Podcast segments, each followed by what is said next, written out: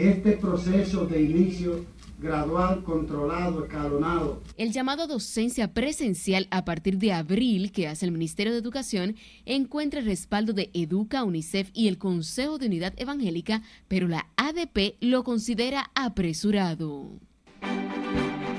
El Gabinete de Salud revela que más de 300.000 dominicanos han recibido la vacuna contra el COVID-19 que esta semana provocó otras 50 muertes. Estaremos conectando el flujo vehicular. El presidente Luis Abinader, con apretada agenda, vuelve a Santo Domingo Este y en el Palacio entrega títulos a familias que ocupan terrenos del CEA en Villa Altagracia. Que para salir electo deben alcanzar el 33%. El PLD en cuenta regresiva para la elección de este domingo de sus nuevas autoridades, en la que se da por seguro aclamación de Danilo y cambios en su comité político ese abuso que se está cometiendo contra el pueblo dominicano se acabe. El país obligado a pagar hasta el 2038 más de 106 mil millones de pesos por el peaje sombra de la autopista nordeste si no prospera su revisión. Y Omega se sale con la suya. La jueza rechaza prisión preventiva y le impone otra garantía económica al controversial exponente urbano.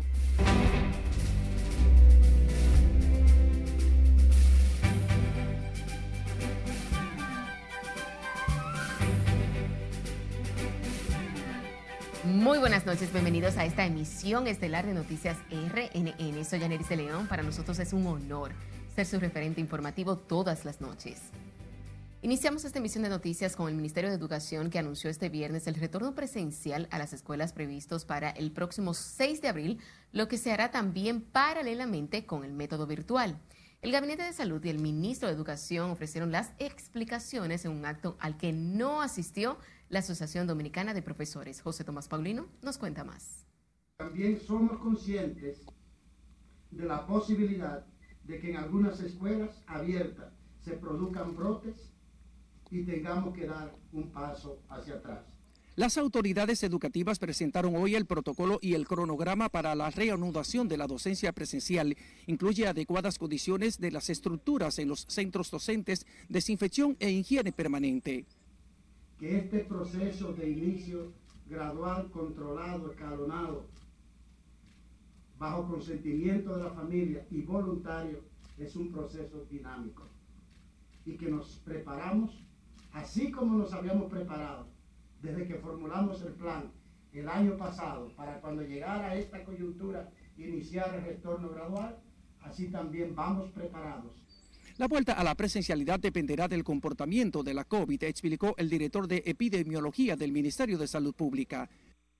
48 municipios cumplen con criterios con estos dos indicadores que nos dicen podemos abrir, podemos iniciar acciones presenciales con cierta seguridad. Los más pequeños del nivel inicial podrán ingresar a las aulas el día 6 de abril, los demás en las semanas subsiguientes con previa autorización de los padres. Al caso en que el profesor tuviera que dividir en grupos su curso, en ese caso, en ese caso, en un momento está trabajando con la parte presencial y en, en el otro momento está trabajando orientando a sus estudiantes el personal docente y administrativo deberá estar vacunado antes del regreso a las aulas. Nosotros, dentro de la población prioritaria, hemos incluido, y ya ustedes lo han visto, lo que es el personal administrativo, pero también docente de esas primeras eh, clases, por decir así, que vamos a iniciar de manera semipresencial. Los niveles de inicial, básica. El protocolo establece distancia mínima de 1.5 metros entre estudiantes, servicio continuo de agua en las escuelas y otras facilidades con las que se comprometieron las autoridades educativas. José Tomás Paulino, RNN. Y tal como comentamos al inicio, la Asociación Dominicana de Profesores no participó en la ceremonia donde se anunció el protocolo para retorno a clases, una, una, medida que rechaza en el entendido de que no están dadas las condiciones para la presencialidad de la docencia. Escale Huichardo tiene la historia. La presidenta de la ADP, Xiomara Guante, calificó de apresurado fijar la primera semana de abril para la vuelta a las aulas de profesores y estudiantes. Y contrario a lo que señala el ministro Fulcar, asegura que el gremio no fue consultado para la elaboración del cronograma para las clases semipresenciales. Xiomara Guante insiste en que es apresurado fijar para la primera semana de abril la reincorporación gradual de los estudiantes a la docencia presencial nosotros no conocíamos. El cronograma sí, pero el, perdón, el protocolo sí, pero el cronograma no. Nos parece muy apresurado el cronograma para cumplir con las condicionantes que nosotros hemos planteado y que no la hemos planteado, repito, porque es eh, que estamos eh, eh, pulseando con las autoridades. No, la hemos planteado porque consideramos que es juicioso, sensato lo que nosotros proponemos.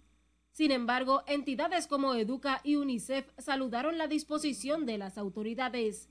Es muy acertado también que las autoridades hayan escogido iniciar por la primera infancia y la eh, primaria, el primer ciclo de la primaria, porque es donde la evidencia científica demuestra que los estudiantes se contagian menos. Están claras ahora las reglas del juego, entonces, si queremos ir avanzando en esto, nos tenemos que eh, llamar a la comunidad a que mantengan las normas de distancia y las normas de mascarilla lo más posible.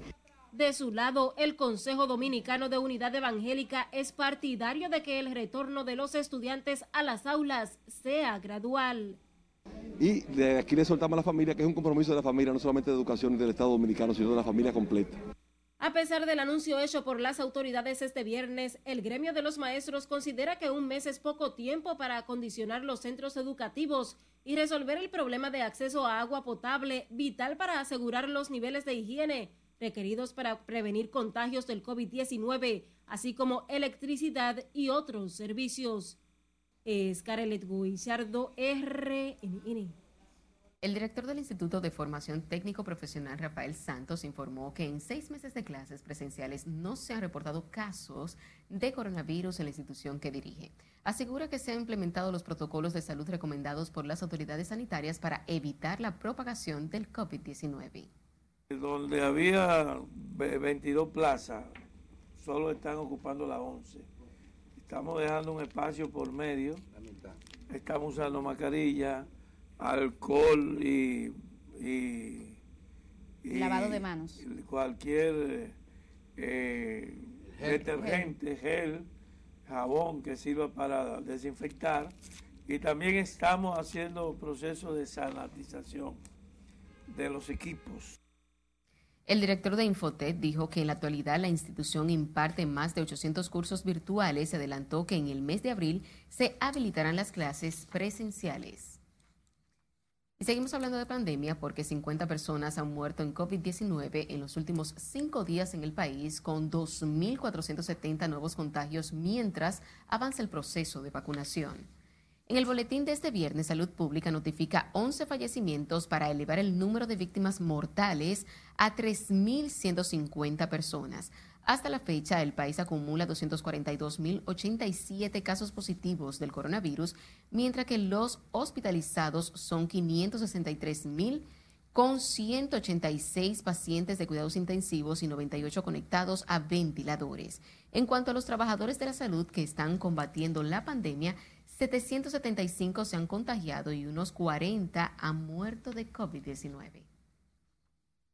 En tanto que el Gabinete de Salud anunció hoy que ya se ha realizado la vacunación un 20% de la población, meta de la primera fase del Plan Nacional contra el COVID-19 para un total acumulado de 303.490 personas. Pero este viernes, en centros como el que opera en el Colegio Médico Dominicano, la jornada se inició con retraso porque las dosis no llegaron a tiempo. Sí, Ledis Aquino nos cuenta. No va con eso. Estoy muy incómoda. El personal de salud y los envejecientes abarrotaron el centro de vacunación del Colegio Médico Dominicano. Sin embargo, las quejas por la tardanza en la entrega de las dosis de vacunas no se hicieron esperar. Llegaron cerca de las 11 de la mañana. Que si ellos sabían que se iba a escasear la vacuna, debió de ya reponer inmediatamente esas vacunas llegaran temprano aquí. No que uno tenga que esperar ahora hasta las 12 del día o 1 de la, de la tarde una gente que llegó a las 6 de la mañana, 5 de la mañana. O sea, si van a vacunar hoy, las vacunas tienen que llegar ayer y no hacer que todo el mundo venga, haga una fila y ah, no hay vacuna. Una mayor incidencia de personas mayores y un flujo masivo de médicos, odontólogos, estudiantes, jóvenes. y estamos vacunando alrededor de 1.000, 1.200 personas todos los días. Pese al retraso, la gente valora que en el país se esté vacunando atendiendo a un protocolo. Es el caso de la señora Rosaura Pérez con 100 años de edad, Hoy recibió la primera dosis de vacuna COVID. Ay, no, no, no, no, yo estaba casi loca. Cuando yo decidí esa vacuna, yo ni una vez quería, atacando a la hija mía, Paula Severina, que está por ahí, por aquí anda la, India, atacándola para que me buscara la manera de que yo viniera a vacunarme. Son inconvenientes que se presentan propios de la época tan difícil que está viviendo la República Dominicana, pero no se puede perder la visión de un gobierno responsable que ha actuado primero con presteza, con diligencia y buscando ponerle fin a una pandemia. En el centro de vacunación del Colegio Médico han sido inoculadas unas 5 mil personas en una semana. Sila Aquino, RNN. Y a propósito de la vacunación de los envejecientes, la Sociedad Dominicana de Geriatría recomendó llevar la medicación indicada para las comorbilidades que padezcan. Asimismo, pidió a la población envejeciente llevar los protocolos recomendados por las autoridades sanitarias como distanciamiento social, uso de mascarillas y lavado de manos. Llamó a los que padecen de dependencia física o condición mental no que no se puedan desplazar a los lugares donde se aplican las vacunas, esperar las directrices de las autoridades sobre la forma en que se les aplicará. En tanto que la señora Margarita Sony, madre de la primera dama de la República, recibió la primera vacuna contra el COVID-19. Doña Raquel Arbaje subió una foto de su madre inmunizándose a través de su cuenta de Twitter.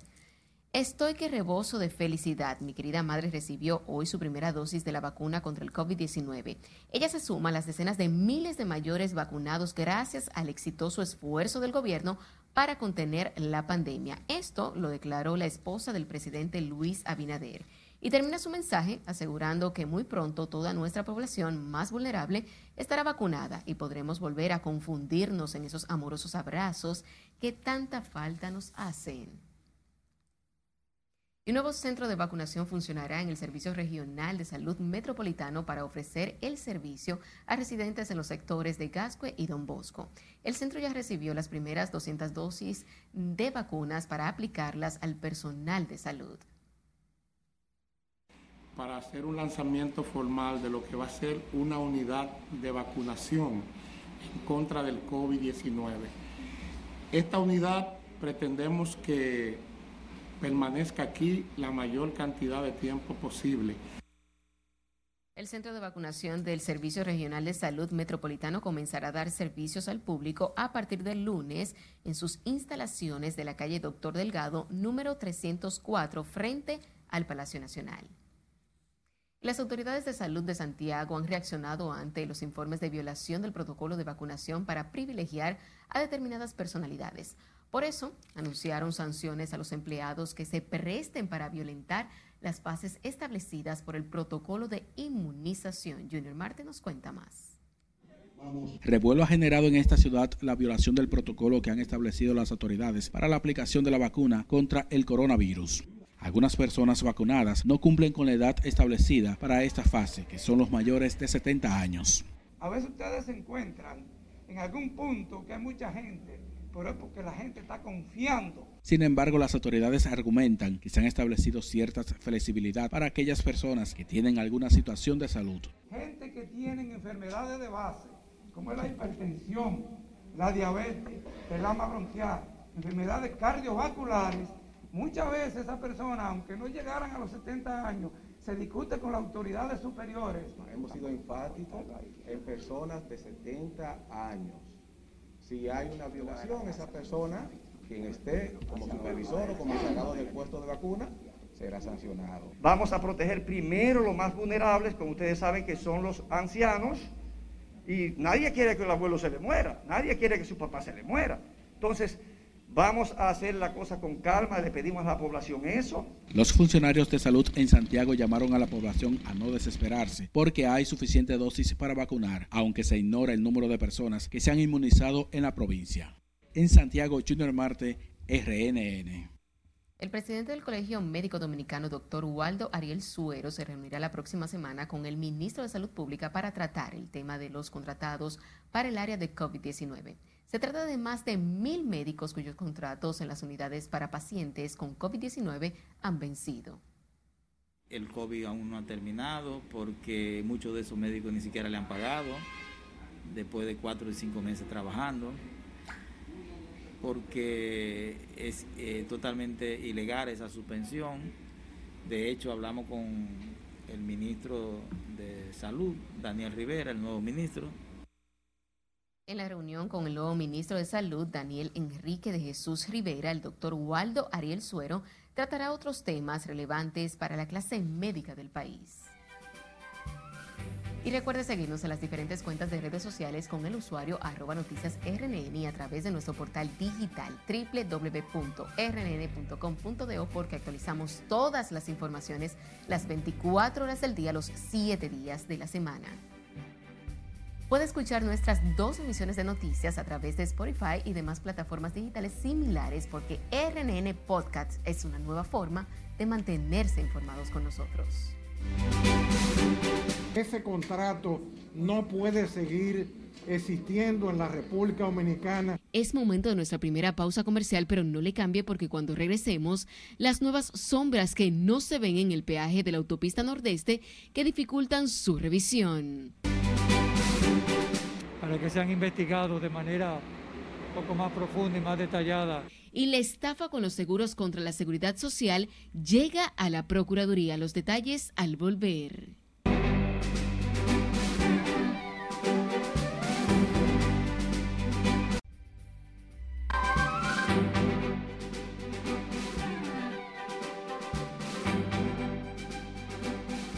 Iniciamos este bloque internacional con el expresidente de Estados Unidos, Donald Trump, quien afirmó que la frontera con México está totalmente fuera de control, lo que atribuye al desastroso liderazgo del actual gobernante Joe Biden y quien instó además a poner fin a lo que definió como una pesadilla fronteriza. Escaleucharo nos pone al tanto en el resumen de las internacionales de RNN.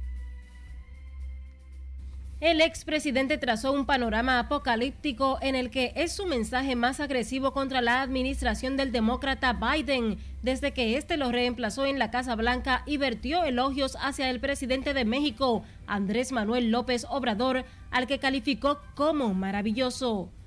Trump señaló que durante su presidencia aplicó una política de tolerancia cero a la inmigración ilegal y avanzó en la construcción de un muro de separación con México. El director de la OMS, Tedros Adhanom Ghebreyesus, exhortó a renunciar por ahora a los derechos de patentes de las vacunas contra el coronavirus hasta que concluya la pandemia para que puedan incrementarse drásticamente los suministros y señaló que estos tiempos sin precedentes justifican ese paso. California allanó el camino para que Disneyland, otros parques temáticos y estadios al aire libre recibieran a los visitantes antes de lo esperado, ya que relajó los criterios de reapertura luego de una fuerte disminución de los casos de COVID-19 y la presión de los operadores. La provincia argentina con menos casos de coronavirus volvió a ser noticia por sus controvertidos métodos para controlar a su población. El gobierno de Formosa restableció el aislamiento social preventivo y obligatorio en la capital provincial del mismo nombre por un brote de COVID-19 pero la medida fue rechazada por manifestantes que fueron violentamente reprimidos por las fuerzas de seguridad. 10.000 hombres custodian la visita del Papa Francisco a Irak y su desplazamiento por las calles de Bagdad y otros puntos durante los casi cuatro días que durará su viaje. Francisco es el primer pontífice que visita ese país de Medio Oriente en medio de la tensión creciente entre el régimen de Irán y los Estados Unidos y una ola de contagios por coronavirus que se triplicó desde enero último. En México, dos precandidatos municipales del Partido Revolucionario Institucional fueron asesinados en distintos estados del país, tan solo unas horas después de que el gobierno federal presentara el plan para contener la violencia en el marco de las elecciones intermedias de 2021. Y el ministro de Gobierno de Ecuador, Patricio Pazmiño, renunció a su cargo 10 días después de una masacre carcelaria en el país que dejó 79 reos muertos. En una carta enviada al presidente ecuatoriano Lenín Moreno, Pazmiño reconoció que desde varios sectores han cuestionado la conducción que tuvo en la cartera que dirigía hasta hoy. En las internacionales es Carelet Guillardo, RNN. Retomando con las informaciones nacionales, el Consulado Dominicano en la ciudad de Juana Méndez, en Haití, conjuntamente con la comisaría de la policía de dicha demarcación, realizaron un encuentro. En la reunión participaron el cónsul dominicano José Valenzuela y el comisionado de la policía Kelvin Pie, así como otras autoridades haitianas que firmaron un acuerdo para enfrentar de manera conjunta el robo de ganado en la frontera. En lo adelante nosotros esperamos que los ganaderos que se sientan afectados formulen cargo contra la persona que realmente eh, eh, eh, cometen esta fechoría, porque creo que es una de las mejores maneras de erradicar el robo de ganado. Son ocho y ya han recuperado cuatro. ya el alivio está más, más conforme. En dicho encuentro, las autoridades haitianas y el cónsul dominicano entregaron a sus propietarios cuatro reses recuperadas en Haití. Ganaderos dominicanos agradecieron el gesto de las autoridades en poner todo su empeño para recuperar el ganado robado. En otra información, el presidente Luis Abinader encabezó este viernes en el Palacio Nacional la entrega de títulos de propiedad a unas 274 familias de escasos recursos de Villa Altagracia. Juan Francisco Herrera con los detalles. Me doy cuenta de que acciones como esta no son solo hacer justicia, es mucho más. El mandatario dijo que el gobierno tiene el compromiso de dotar de sus títulos de propiedad a familias humildes que han luchado por décadas.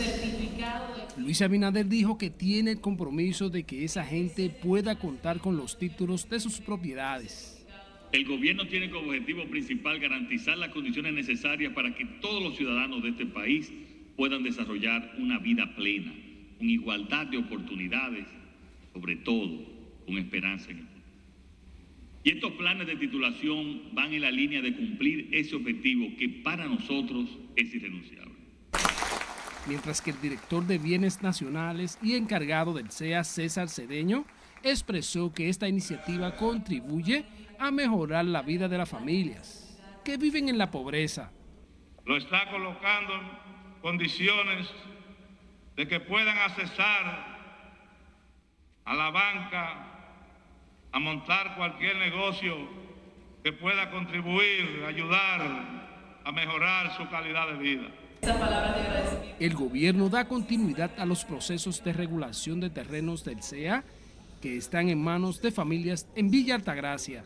Damos continuidad y seguimiento a todos los procesos y de manera especial lo de hoy al Consejo Estatal del Azúcar con la finalidad de que se expida, como tal sucedió en el menor tiempo posible, estos certificados de título, para dar gracias,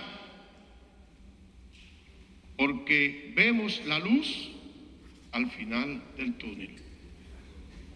Tantos años en espera, tantos años soñando por tener nuestro terruño las familias beneficiadas corresponden a las parcelas 44 reformadas, 43B y 16A1, donde se encuentran los sectores Primaveral, Buenos Aires, La Planta, Barrio Duarte, Catarey, La Javilla y Pajarito.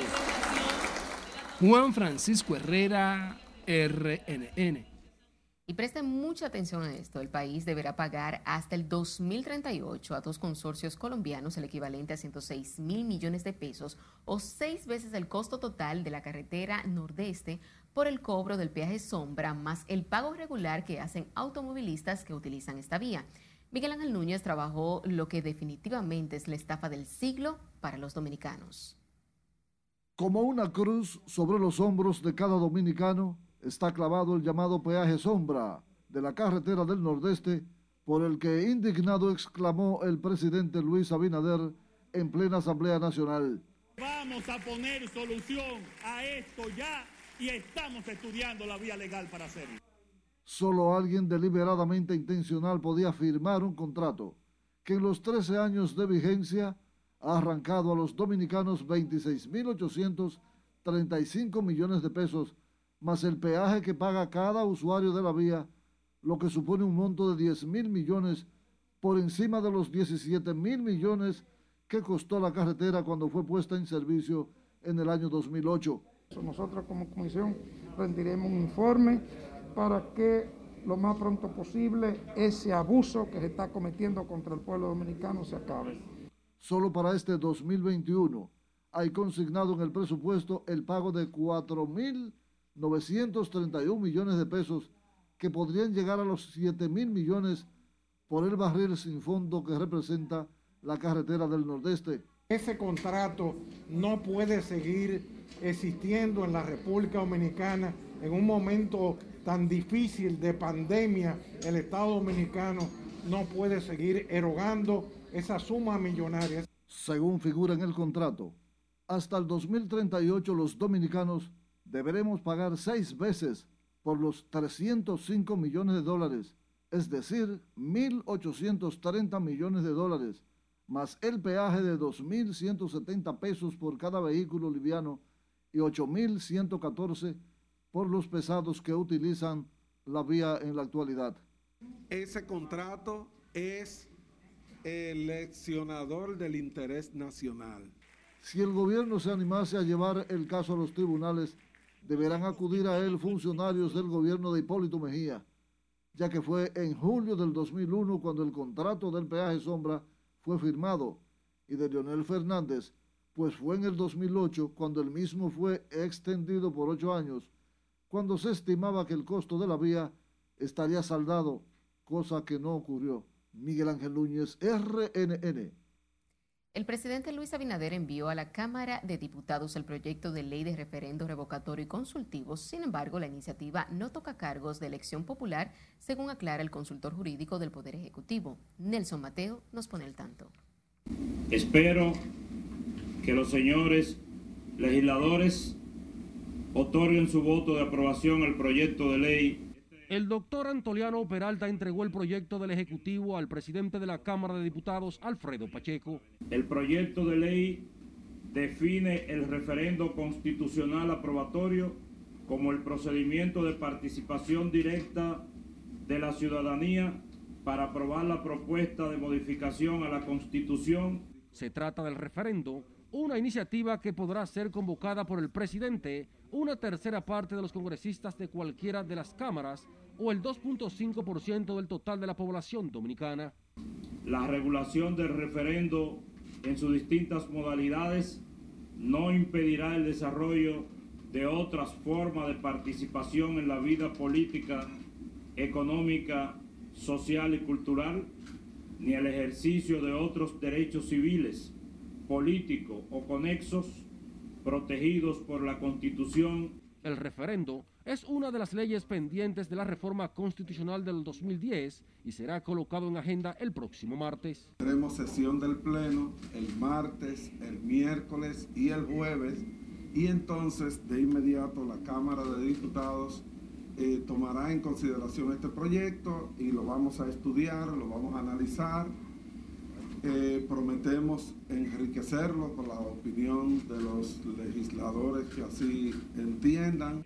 El consultor jurídico del Poder Ejecutivo prometió que en los próximos días otras leyes pendientes serán depositadas en el Congreso Nacional. Nelson Mateo, RNN.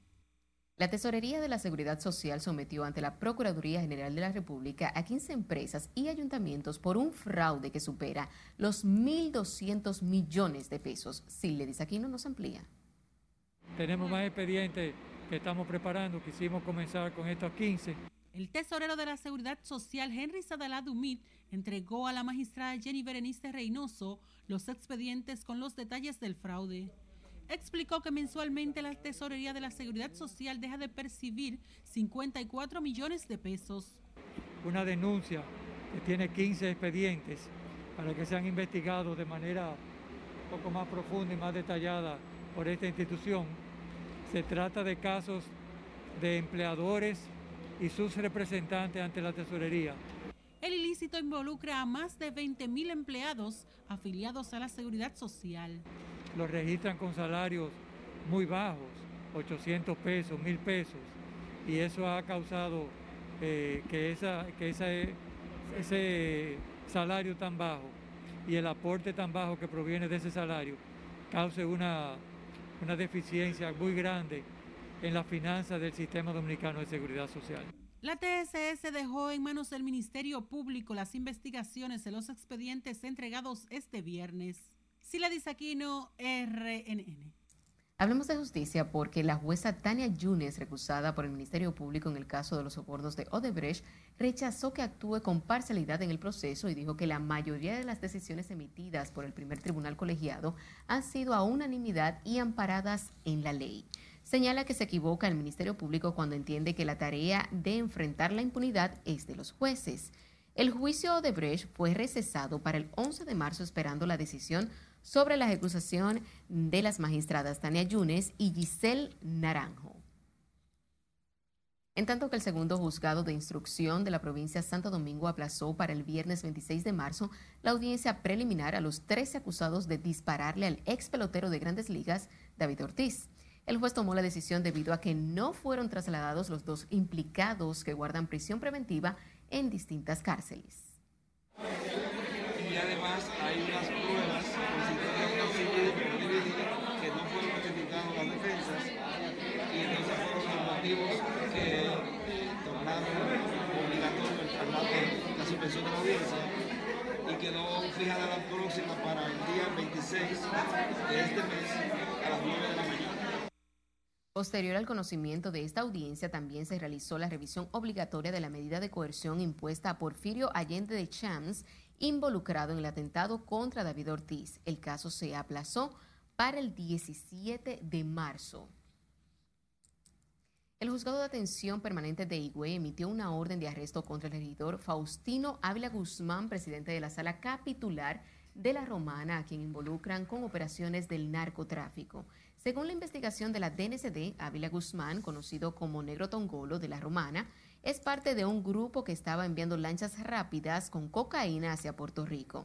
En ese proceso, el organismo ha apresado a 20 personas que enviaban la cocaína a Puerto Rico por las costas de Valladolid. El regidor de la Romana, perseguido por la DNCD, anda con varios hombres armados y las autoridades lo exhortan a entregarse por la vía que considere más apropiada.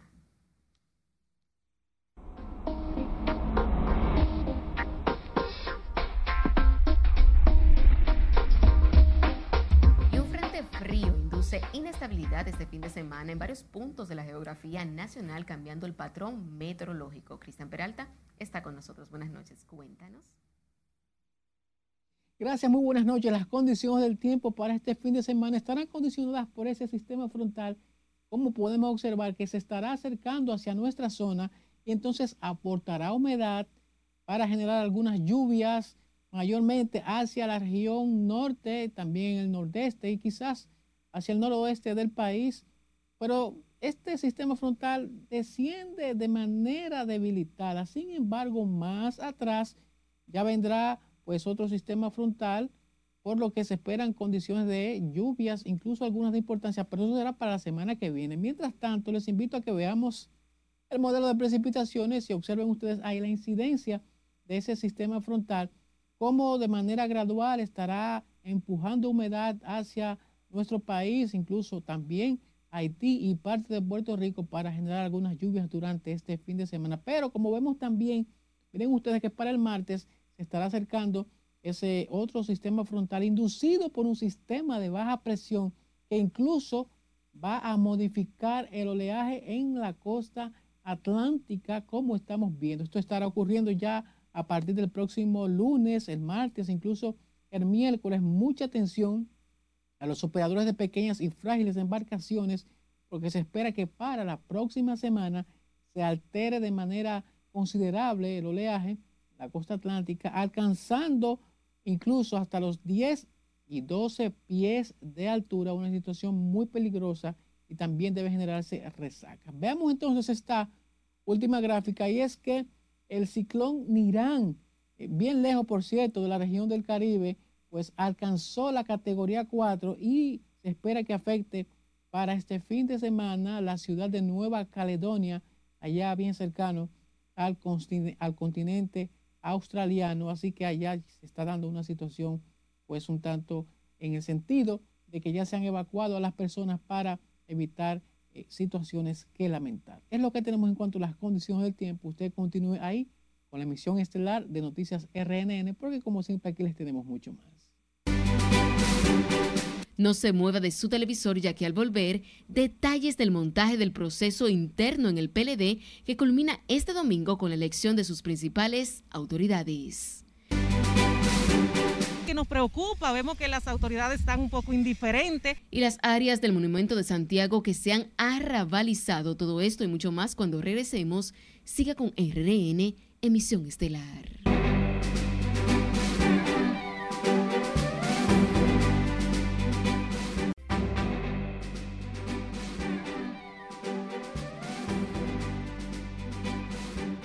Gracias por mantener la sintonía. Seguimos con más informaciones. El presidente Luis Abinader continuó hoy impulsando obras viales en Santo Domingo Este al dejar iniciados los trabajos de terminación de la avenida Hípica, donde el gobierno invertirá 561 millones de pesos. Laura Lamar nos pone el tanto.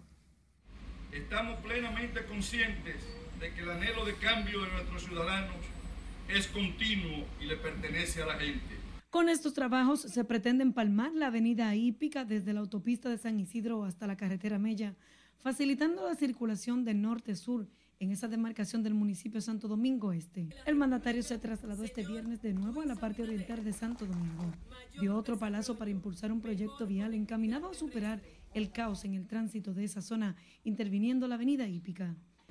Estaremos conectando el flujo vehicular de sectores altamente poblados como la ciudad Juan Bosch y sus alrededores y permitiremos un acceso rápido desde Vivienda, Ciudad del Almirante o San Luis hasta el centro, hasta los centros comerciales de San Isidro, hasta la Avenida Ecológica o la autopista de las Américas. La ampliación de la vía que permitirá un mayor flujo vehicular desde la autopista de las Américas hasta la carretera Mella contempla cuatro carriles separados por una isleta central.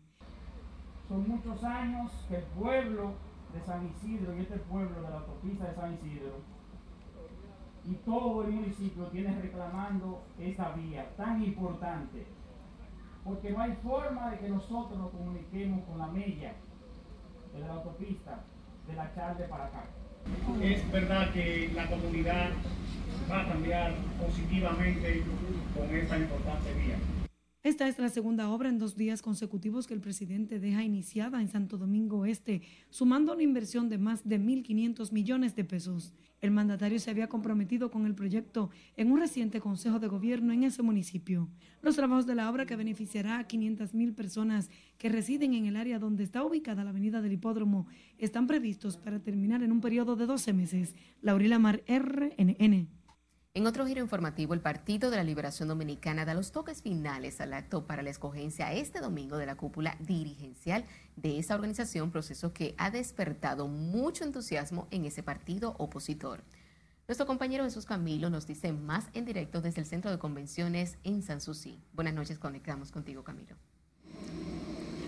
Gracias, buenas noches. Como aprecian a mi espalda, este es el espacio que servirá como escenario para la escogencia de las nuevas autoridades del Partido de la Liberación Dominicana.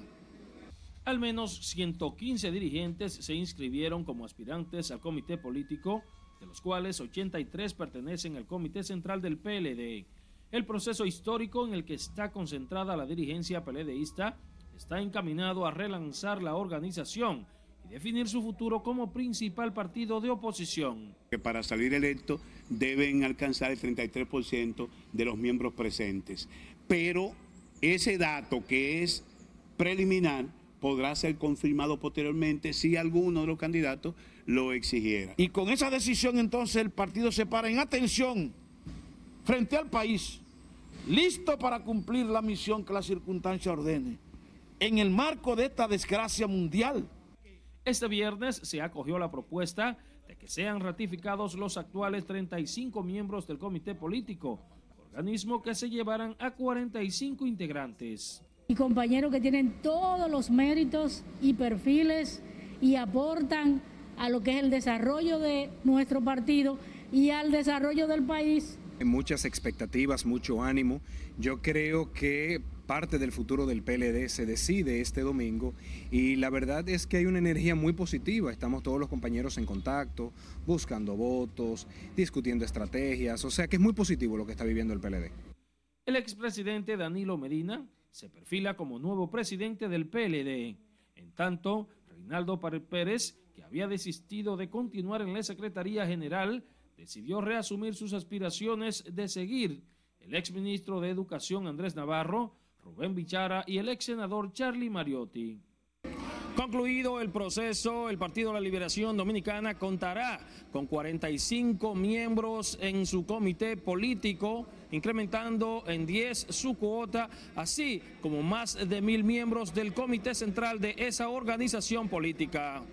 Ahora yo paso contigo al set de noticias. Te agradecemos, Camilo, por este reporte en directo. Los usuarios del corredor de la avenida Núñez de Cáceres se quejaron este viernes al considerar cara la tarifa del pasaje cuando solo se recorren 10 kilómetros. Y como nos dice Laura Lamar, también hay presión para que se aumente el número de autobuses en ese corredor. Yo no estoy de acuerdo, está muy caro. Quienes utilizan las guaguas del corredor de la Núñez dijeron sentirse engañados por el consorcio que lo administra. Recuerdan que se había anunciado una tarifa de 20 pesos por el pasaje pero el pasajero le exigen 35 al abordar el autobús. En todo, porque imagínate, cuando tú tienes que coger tres vehículos de 35 y 40, eh, está caro. Bueno, está mal, sí, porque con 15 pesos yo me montaba en la onza. Y ahora yo pensaba que era como el metro, que era ir de vuelta, 20 pesos. Ahora son 35 un solo pasaje mientras que el control de la ruta asegura que quienes protestaron hoy contra los pasajes en el corredor nunca se habían visto por las paradas. La gente que yo veo ahí reclamando el pasaje, ninguno, yo nunca lo había visto, primera vez que lo veo que no son pasajeros ni siquiera de la ruta. Yo estaba reclamando como que le bajen el pasaje de la ruta, ¿entiendes? O sea... En la avenida Núñez de Cáceres con Kennedy se concentraron quienes denunciaron los pasajes del corredor y los que defienden ese servicio. Agentes de la policía y miembros del Intran resguardaron el área del corredor. Laurila Mar, RNN. Ahora volvemos a Santiago, donde totalmente descuidados permanecen los túneles que dan acceso al monumento a los héroes de la restauración, pero además paralizada se encuentra la obra que inició el ex alcalde Gilberto Cerrulle hace más de seis años en la Avenida Francia, espacio que es aprovechado por delincuentes para hacer fechorías. Junior Marte nos cuenta. La ambientalista Yaniris Espinal define de dramático lo que ocurre en diferentes puntos de la ciudad de Santiago y sobre todo en los alrededores del monumento. Así que nos preocupa, vemos que las autoridades están un poco indiferentes ante las cosas que están pasando en Santiago y en el país en materia ambiental. Así que es tiempo ya de que nuestras autoridades tomen medidas y vengan en auxilio. Señala que a pesar del esfuerzo que hacen las autoridades locales, así como el gobierno central, esto no impide que haitianos ocupen áreas que deben ser embellecidas por la alcaldía. Soy ambientalista y de corazón, de esas que luchan porque el planeta se mantenga con vida, por preservar el futuro para las futuras generaciones. En algunas zonas se han levantado talleres de vehículos. El caso del túnel que da acceso al monumento de Santiago es un ejemplo. Esto se ha convertido en un nido de, lacra, de delincuentes, de haitianos durmiendo ahí, eh, haciendo todas sus necesidades, eh, la droga, de todo. Es un abandono. Aquí viene todo el mundo a tirar perros muertos gatos, y salen de noche culebra, cacata, aquí sale de todo. La casa de uno está todo lleno de eso. Recientemente la Dirección General de Migración repatrió 67 haitianos que no portaban sus documentos y que ocupaban áreas del casco urbano de la ciudad Corazón. En Santiago, Junior Marte, RNN. Y lo que era de esperarse el primer viernes con la extensión del toque de queda abarrotó los lugares de recreación en distintos sectores de la capital y Santo Domingo, mientras los gerentes de esos negocios esperan resarcir las pérdidas de los últimos meses. Nuestro compañero Juan Francisco Herrera se encuentra en directo en la Plaza Universitaria de la Avenida Sarasota. Conectamos contigo, Juan, cuéntanos. Gracias, buenas noches. La gente aprovechó al máximo este viernes la ampliación del toque de queda para visitar negocios de expendio de bebida. O sea, el negocio le va mal, el negocio tiene que cerrar. Así lucían este viernes por la noche negocios de la Avenida Venezuela. La gente salió en estampida comenzando el fin de semana y los dueños de negocios saludan la flexibilización, alegando que le iba muy mal durante la pandemia. Si pueden extender un poco más las horas para nosotros trabajar, porque ahora ya está las 9, pero nosotros ya a las 9 tenemos que cerrar. El libre tránsito sí es hasta las 12. Pero no solo en la Venezuela, que se concentra un gran número de discotecas y restaurantes, el ambiente era totalmente festivo. También en la Avenida España. La, venta sido baja. De marzo para acá, esto no se ve, mucha pérdida. Yo no tengo que buscar dinero en otra parte para pagar la renta. La gente salió a disfrutar ahora que tiene más tiempo con los nuevos horarios del toque de queda. Para mí excelente, excelente, porque si no fuera así, si no hubiese visto un cambio, no estuviera yo aquí compartiendo después que salgo de mi trabajo. Es decir que ahora sí, y verdaderamente soy de la que ha asumido siempre la responsabilidad de cuidarme y creo firmemente en eso, en respetar las normas, pero excelente. Es más, deberían de quitarlo ya. Paraliza la economía, también afecta al estado emocional de los seres humanos en este país. bien que se haya aperturado un poco más? Por supuesto que sí. En la plaza universitaria en la avenida Sarasota, los negocios estaban encendidos. Los licors y restaurantes estaban repletos. Una situación que se refleja en la vía con vehículos que dificultan el tránsito de quienes no estaban en la fiesta. Las autoridades dieron hasta las 9 de la noche la ampliación del toque de queda, aunque con libre tránsito hasta las 12. Retorno contigo al estudio. Muchísimas gracias Juan por este reporte en directo. Nos vamos a nuestra última pausa de la noche, pero al regreso, el reflejo de la pobreza en el país que destaca la CEPAL en su último informe sobre las consecuencias económicas que provoca el COVID-19 y Omega se sale con la suya nuevamente en la justicia. Los detalles cuando regresemos. Siga con RNN Emisión Estelar.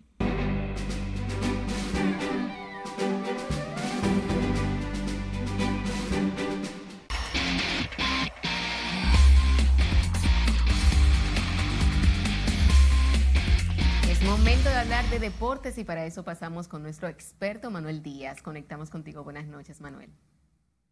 Muy buenas noches, feliz fin de semana. Iniciamos la entrega deportiva hablando del remozado bajo techo del Club San Lázaro. Y es que este fin de semana todo está listo para su entrega. Va el presidente de la República el próximo domingo.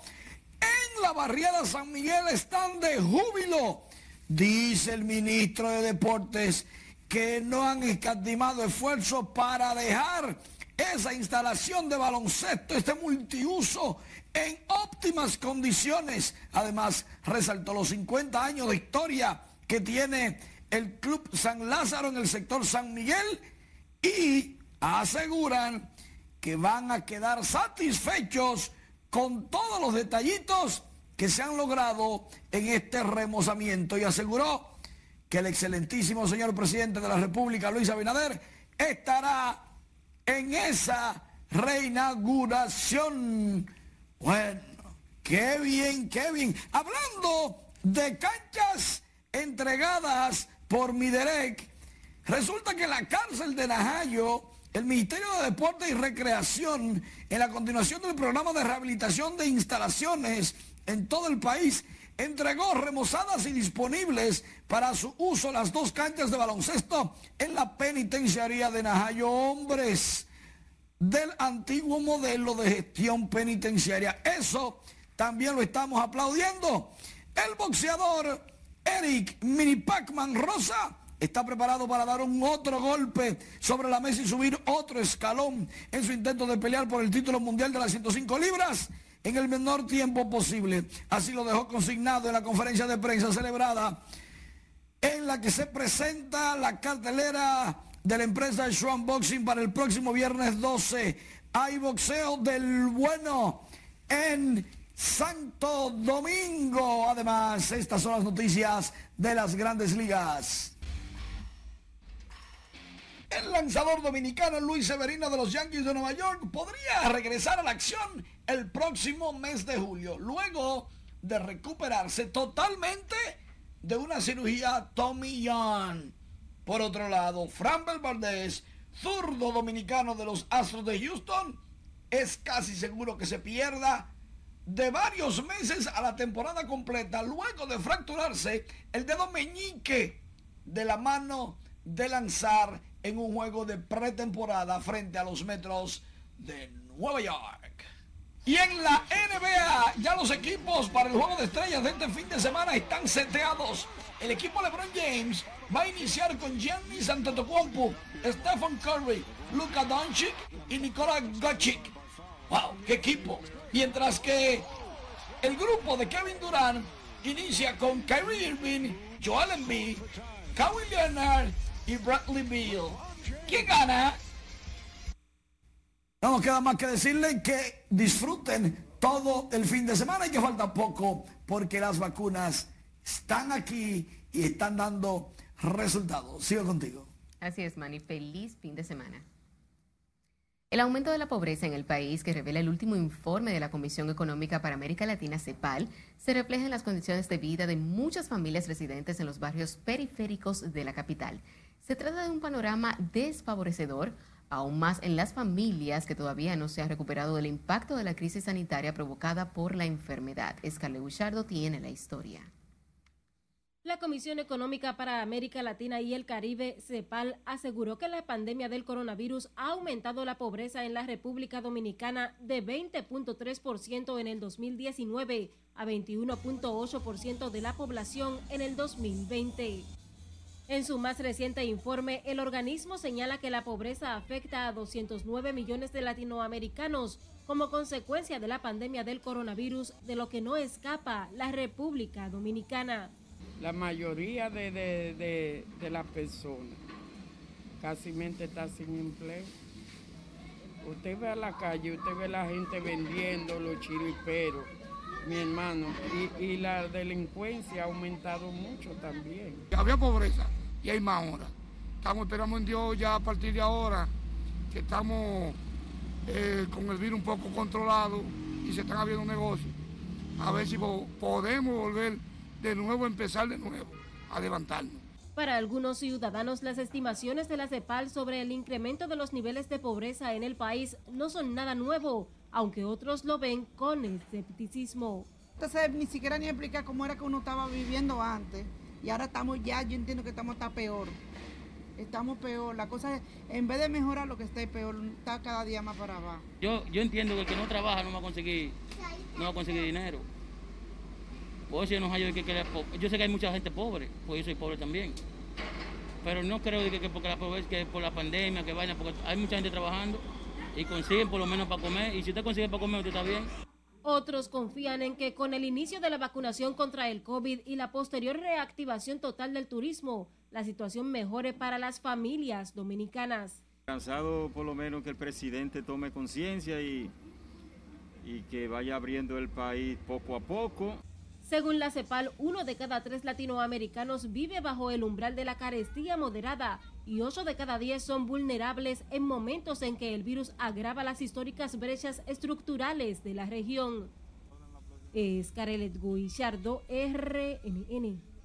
Y sepa que el Juzgado de Atención Permanente del Distrito Nacional impuso una garantía económica de un millón de pesos como medida de coerción al merenguero urbano Omega, acusado ahora de violar la ley de armas.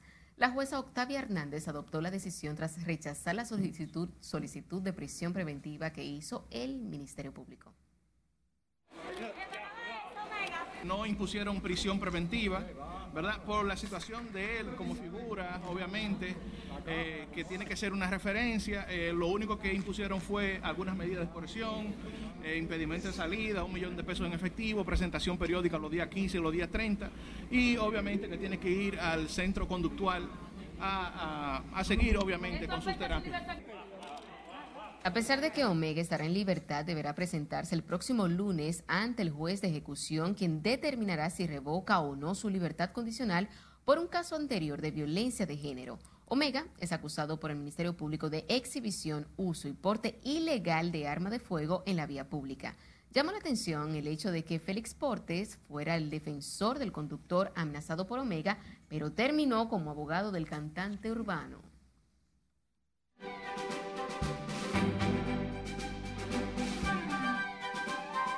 Hola, ¿qué tal? Muy buenas noches. El talentosísimo Bruno Mars está de vuelta después de varios años de ausencia.